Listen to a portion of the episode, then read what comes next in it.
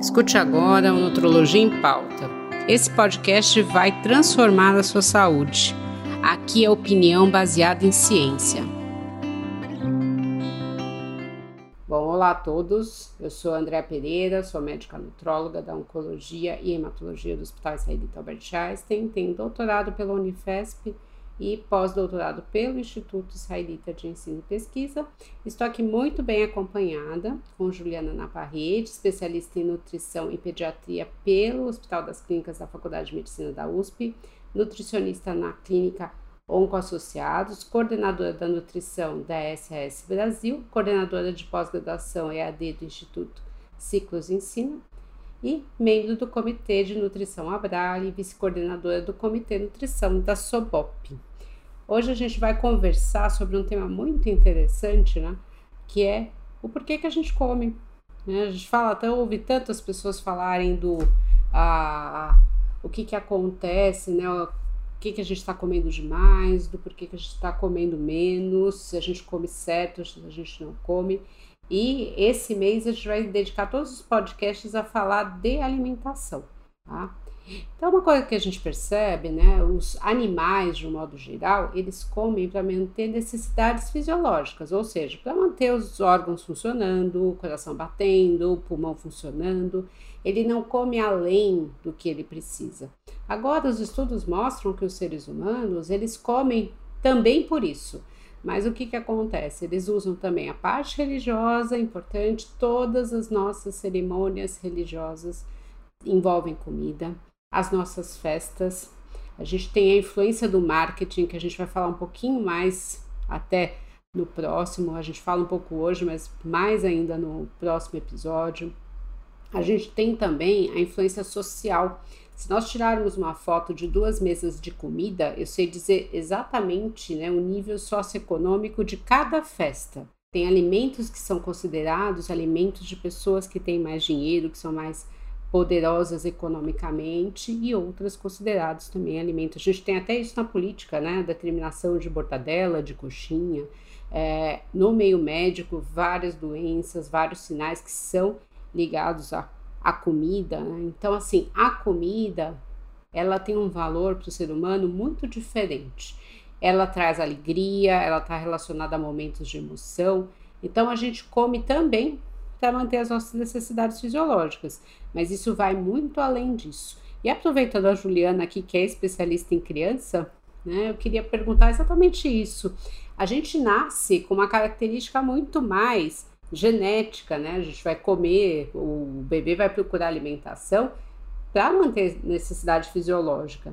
E quando que ele passa a ser influenciado pelos fatores externos? Quando que a gente deixa de comer só para manter as nossas necessidades fisiológicas? Primeiro, obrigada, Andréia, pelo convite. É uma satisfação muito grande participar é, do podcast. Quando a gente fala né, das necessidades das crianças e elas comerem de uma forma fisiológica, sentindo fome, é claro que na amamentação a gente tem essa necessidade fisiológica, mas no contato dos outros alimentos, alimentos sólidos, eles acontecem não por uma necessidade fisiológica, fome, ele acontece muito pelo, pelo desenvolvimento neuropsicomotor que essa criança ela apresenta.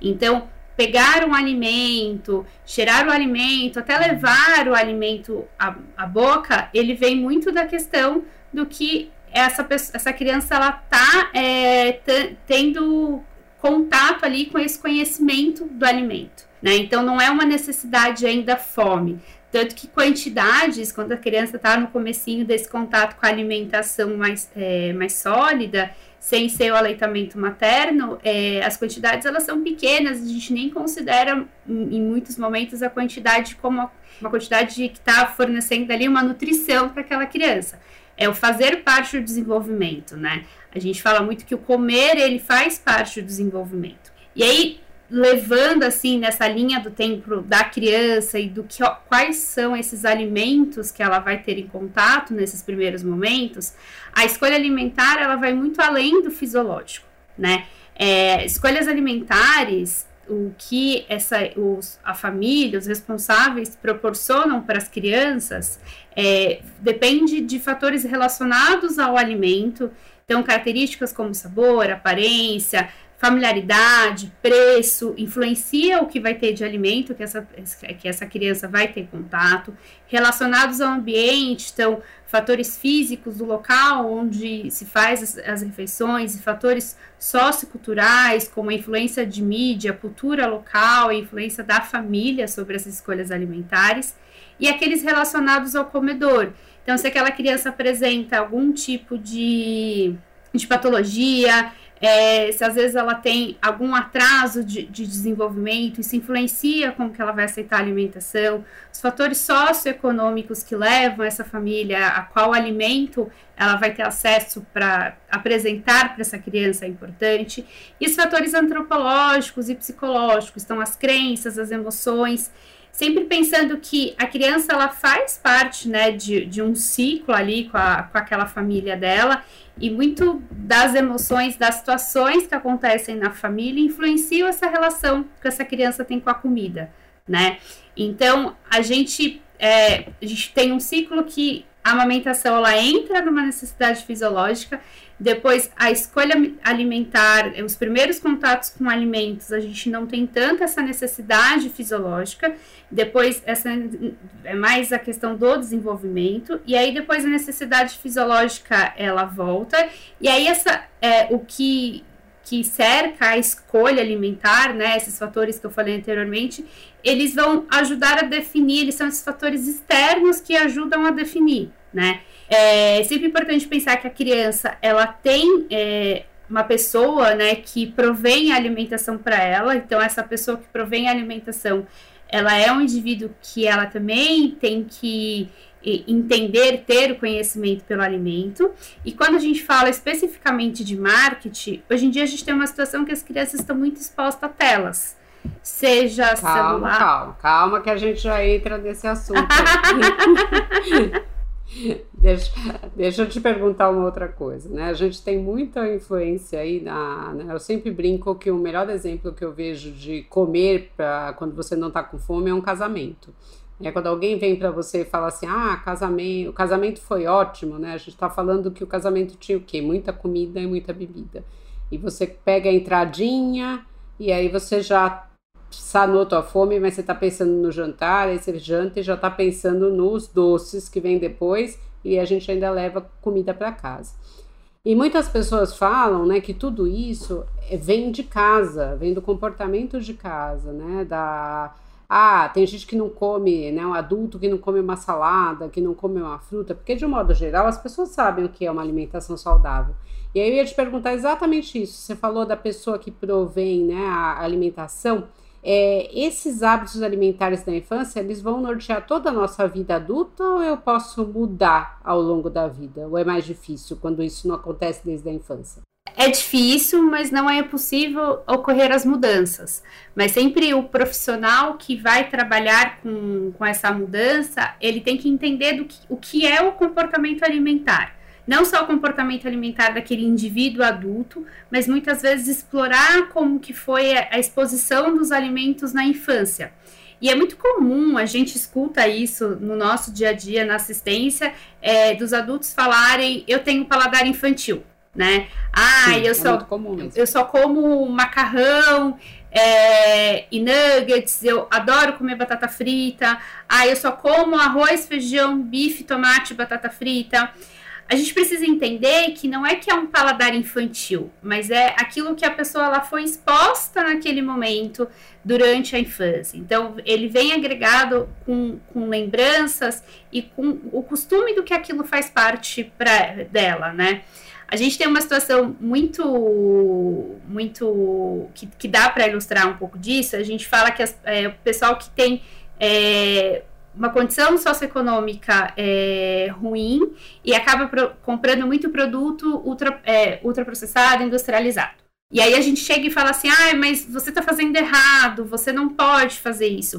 O problema é que aquela pessoa está inserida no ambiente alimentar e a gente vem dentro de um sistema alimentar que essas são as escolhas que aquele indivíduo ali de 30 anos é, aprendeu que ele deveria fazer, que ele, que ele poderia fazer para a vida dele desde de criança. Então, não é que é impossível mudar, mas a gente precisa entender o que leva a pessoa a comer dessa forma nesse momento. Claro que eu estou dando assim um caso muito extremo de exposição no ambiente alimentar extremamente desfavorável, mas isso acontece em todas as esferas da sociedade, né? É entender essa relação do que foi o alimento na infância, muitas vezes até pedir para resgatarem coisas com as famílias são importantes para a gente entender a relação que a pessoa tem com a comida na vida adulta e o que, que a gente pode propor de mudança ali ou não. É, eu acho que isso é uma coisa muito importante, né? Eu comecei o podcast falando que se eu pegar uma foto né, de duas festas, eu sei exatamente qual a festa que tem pessoas com maior poder aquisitivo. Mas não quer dizer que só quem tem mais dinheiro consegue ter uma alimentação saudável, uma alimentação equilibrada. É, a gente vive num país que nós temos um clima muito favorável nós temos fruta, verduras, legumes o ano inteiro e nós temos uma variedade muito grande. Além disso, né, nós também temos regiões que têm hábitos alimentares completamente diferentes. E não tem como a gente dizer, ah, não, o hábito da região norte é melhor que da região sul e vice-versa.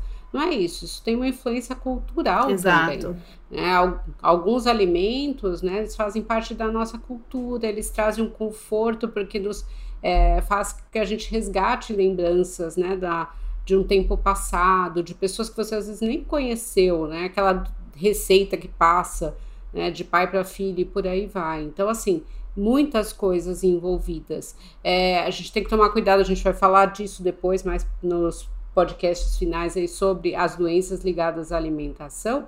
Mas assim, nunca é tarde para mudar, né? Nunca. Começa a falar disso.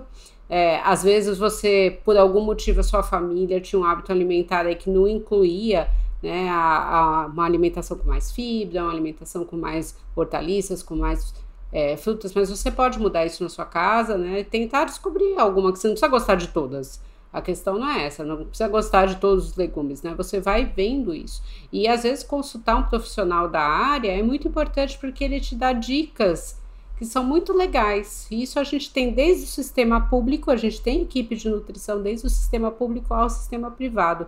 Então vale a pena conversar. Eu acho que assim, perguntar, tentar aprender o que, que é errado, o que não é, e lembrar, né, quando a gente vai nas festas, que não é a última festa da nossa vida.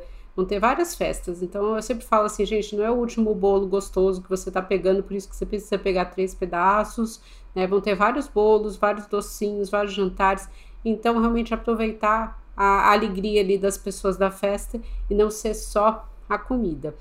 Apesar da gente. Posso só Pode fazer? É, na verdade, uhum. André, a gente tem uma situação que é assim: durante muito tempo, quando veio se falar de nutrição, se falar de alimento, a gente olhava realmente só para a questão bioquímica do alimento, então o que alimento fornecia para gente, e a nutrição era só aquela, aquele olhar é, fisiológico, ah, come-se somente para matar a fome. E aí a gente foi formando o que a gente chama dessa cultura das dietas hoje em dia, isso foi, isso é afeta totalmente o comportamento alimentar que a gente tem.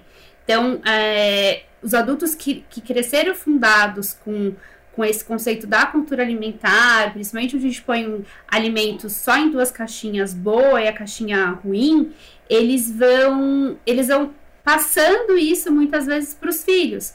E aí esse comportamento é, de não saber muitas vezes o como se relacionar com a comida em, em eventos né? em eventos sociais onde a comida está presente, isso é muito forte na nossa cultura. Sempre está. Sempre está. Não, é, uma reunião. Se o evento fica vazio. É uma reunião, é um café, tem um café, tem um bolo, vamos ao almoço, a gente sempre, a comida está presente, né? Então, a gente, o que a gente tem hoje é uma relação totalmente distorcida com a comida que é, é, culpa do que a gente tem da cultura da dieta que coloca o alimento ali só em duas caixinhas né? A gente veio, e isso a gente, é, eu vi isso na minha formação como nutricionista, é, que nós fomos formados, somos, somos profissionais formadores para emagrecer as pessoas. E não é assim. Eu costumo dizer que eu me, me tornei nutricionista porque eu adoro comer e eu queria entender qual era o papel da comida na vida das pessoas. E hoje em dia eu consigo entender qual é o papel da comida na vida das pessoas e compartilhar o que eu tenho de conhecimento, né, técnico, com os pacientes para ajudar a melhorar a relação com a comida. Então, acho que isso é muito importante da gente dizer. Não tem como a gente, muitas vezes, perpetuar é, hábitos restritivos é, e esses hábitos restritivos é, serem benéficos a longo prazo. E isso, isso não existe, porque a comida ela está presente. E aí a pessoa ela vai ser afetada é, emocionalmente, socialmente em algum momento, a gente vai trazer outras consequências na saúde dela, né? É, eu acho que assim, né, quando eu falei do casamento, né, em nenhum momento eu falei não como bolo. Né? Exato. Né? Porque eu, eu acho que o equilíbrio é importante, mas não precisa comer três pedaços. Um pedaço, ele é legal, ele é o suficiente, mas muitas vezes a gente age como se nunca mais né, fosse ter isso. É exatamente o que você falou, a gente tem que entender a nossa relação com a comida. Ela é importante né, na nossa vida por uma série de coisas, né? Então, eu acho que isso é fundamental das pessoas resgatarem. E hoje acho que nunca se falou tanto de nutrição como a, do tempo passado, nos outros anos, né? Se fala muito disso, da alimentação. E aí eu queria perguntar para você, a gente vai falar um pouquinho mais de marketing, né? Até tinha te cortado, a gente voltar nesse assunto do marketing nas crianças, né? A gente vai falar um pouquinho mais disso no segundo episódio aí mais voltado para os adultos, mas a gente, né, nós temos uma indústria alimentícia que quer vender, né? Ela está trazendo o produto para vender. Isso tem uma influência na criança, porque muitas vezes você está assistindo os programas infantis, infantis junto com o filho, junto com algum parente seu, e aí você vê a quantidade de propagandas que tem ao longo né, desse programa e muitas vezes relacionadas à comida. Isso tem uma influência? Tem, tem uma influência enorme, né? Acho que a gente, como profissional da saúde, até precisou nos últimos anos estudar um pouco de marketing para entender qual é a persona que a gente quer se comunicar. E eu vejo que isso, para mim, na área da nutrição, acabou ficando mais claro. Quando a gente fala de marketing de alimentos, é, as pessoas elas vão e estudam o comportamento alimentar. Então, elas vão estudar é, toda essa relação que essa criança tem com o alimento, né? Estudando neuroplasticidade, que é a forma como a criança aprende. Então, por que que às vezes num desenho, numa propaganda, aquele personagem ele repete tanto uma fala, ele repete tanto um comportamento? Porque aquilo vai entrar na mente da criança e a criança vai replicar aquilo como verdade para ela e vai querer replicar na vida dela, né? Quem nunca falou é, vou comer espinafre igual o papai, né? Resgatei bem atrás, lá no fundo para resgatar, mas para mostrar que. É, até um bom exemplo, né? Mas era um espinafre enlatado, né? Mas era um espinafre enlatado, isso a gente não sabe o que tem ali naquele era. espinafre. Mas é a criança. Exatamente. O marketing, ele estuda tanto o comportamento e como que ele pode entrar nesse comportamento, né? E a presença da, de personagens que, que faz ali parte da, da, da, da parte lúdica do desenvolvimento da criança e tá, é, estar relacionado com, com alimentos, com brinquedos, ele é algo que hoje em dia ele está totalmente mal visto, né? A gente tem até proibindo as propagandas no, no intervalo da, dos programas infantis que a gente costuma ter, tentando, é, tirando esses personagens de, de, de alimentos de fast food e de alimentos ultraprocessados, porque aquilo acaba virando uma verdade para a criança. Eu preciso comer aquilo porque ali tem o meu personagem. E aí a gente entra nessa questão de novo do comportamento, né? Eu lembro que quando eu era pequena, ou quando eu comecei a atender, algumas preparações eram preparações em momentos específicos. Então, por exemplo, assim, não vou nem a fundo, vai. Natal, tipo, a gente só comia peru, chester, lombo na época de final de ano. Hoje em dia a gente tem peru no mês de abril no supermercado, né? Então, é, acaba virando muito que aquilo que quando a gente tem um marketing, a gente tem uma indústria, né? E a gente tem um sistema capitalista que acaba girando em torno do lucro do alimento, aquele alimento ele vai acabar virando algo que ele não tem nem o sentido fisiológico, é, nem o sentido emocional de comer. Ele vai virando ele vira um comportamento automático para fazer parte, né? E para a criança é muito pior, porque a criança está em formação, então isso acaba afetando mesmo todas as, as outras vertentes de desenvolvimento que a criança tem. É, e a gente está aqui, né, conversando do porquê comemos, né? A gente fala assim, as pessoas falam, ah, mas o profissional de saúde, ele é chato, ele fica pegando no meu pé, ele fica falando que eu tenho que comer mais é, produtos integrais, tenho que caprichar aí nas verduras, nos hortaliças. E a gente tem essa preocupação porque isso tem uma influência direta na saúde e no nosso envelhecimento.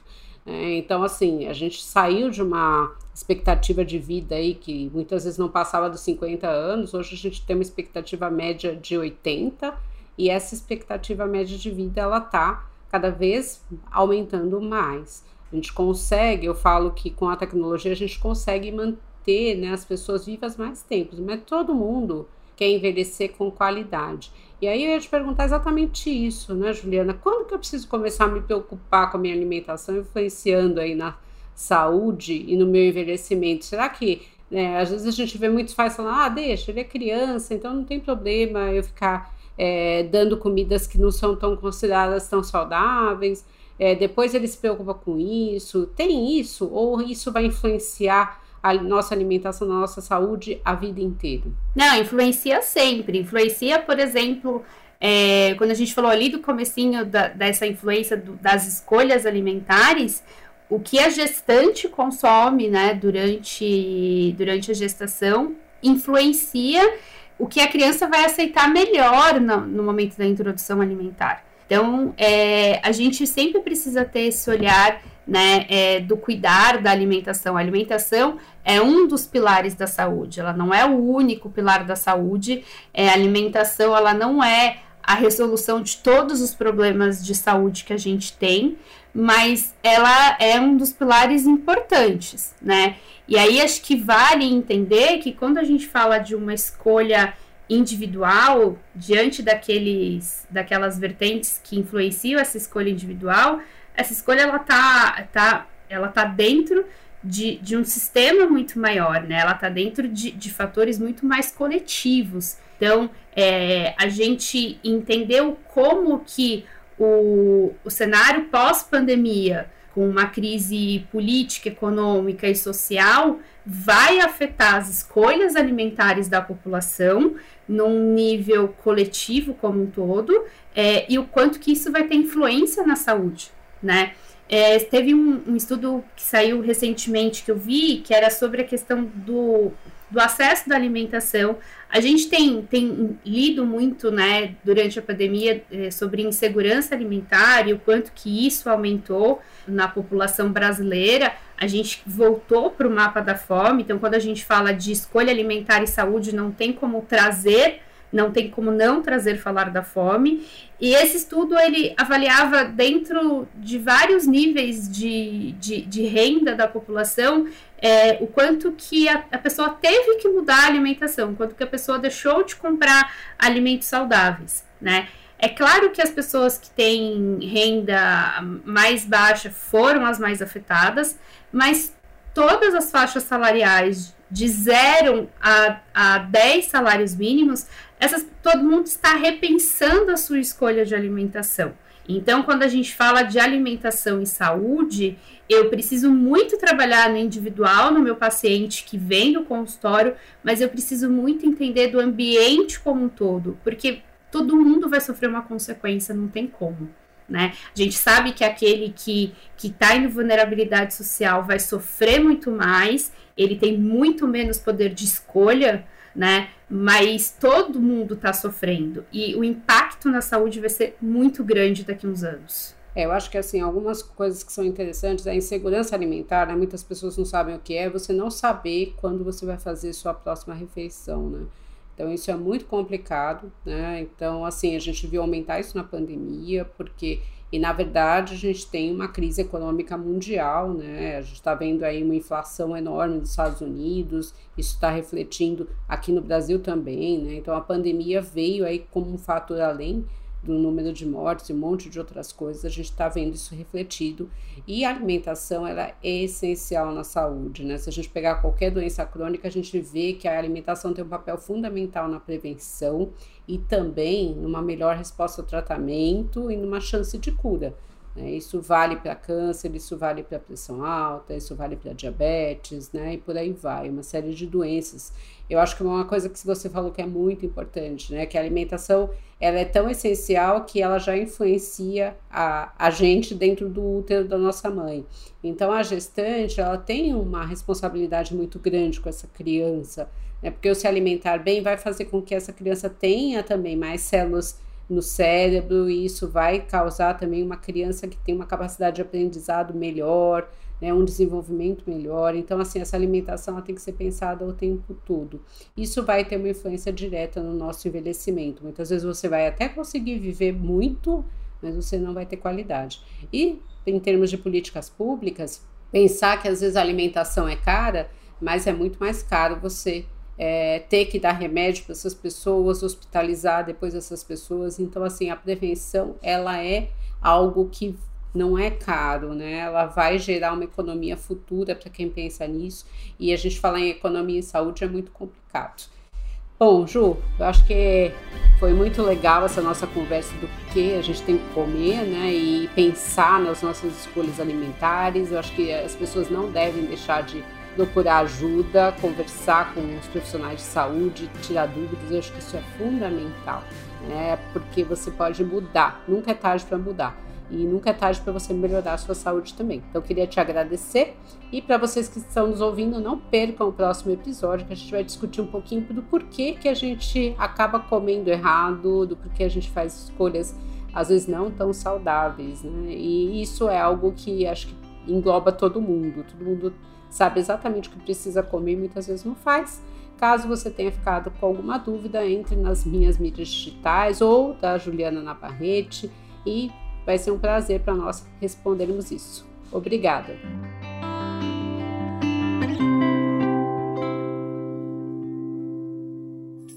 Uma produção, voz e conteúdo.